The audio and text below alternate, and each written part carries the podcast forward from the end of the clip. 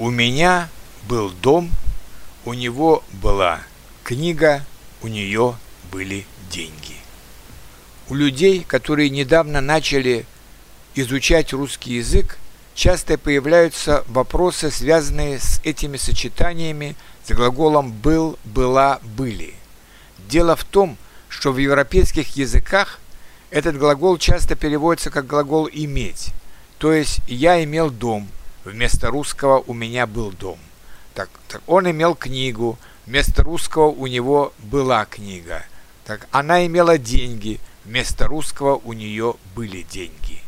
И поэтому европейцам трудно понять, почему у него была книга, хотя он – это мужской род, или почему у нее были деньги, хотя она – это женский род.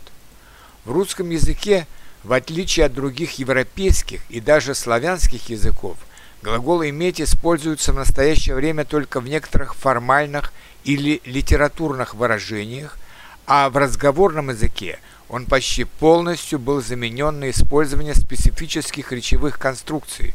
«У меня есть» вместо «я имею», «у меня был», «была», «были» вместо «я имел» или «я имела».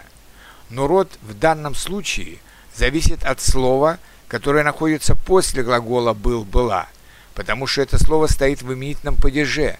Например, «дом» – мужской род, который согласуется с глаголом «был», а не «была», независимо от того, какой объект стоит перед ним.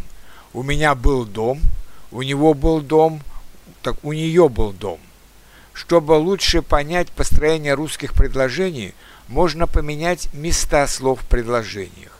Дом был у меня, дом был у него, дом был у нее. То же самое у меня была книга, у него была книга, у нее была книга. Во всех трех предложениях мы используем форму «была», потому что книга – существительная женского рода. В предложении «у нее были деньги» мы используем форму «были», потому что деньги существительные во множественном числе.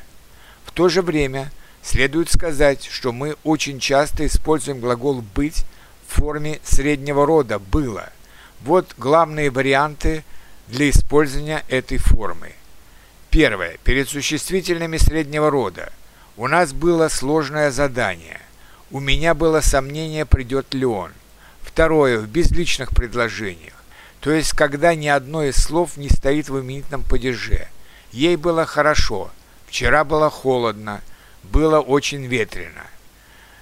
Также с числительными и словами несколько, много, сколько. У меня было два карандаша. У нее было много друзей у нас было несколько возможностей. Сколько гостей было на твоем дне рождения? Вчера было 15 градусов мороза. Четвертое. Мы всегда используем форму «не было» плюс родительный падеж при отрицании. Например, сравните. У меня были деньги, у меня не было денег. У нее был друг, у нее не было друга. У нас был дом, у нас не было дома. У него была семья, у него не было семьи. Надеюсь, что этот урок поможет вам разобраться со специфическими русскими конструкциями с формами глагола «был», «была», «было», «были».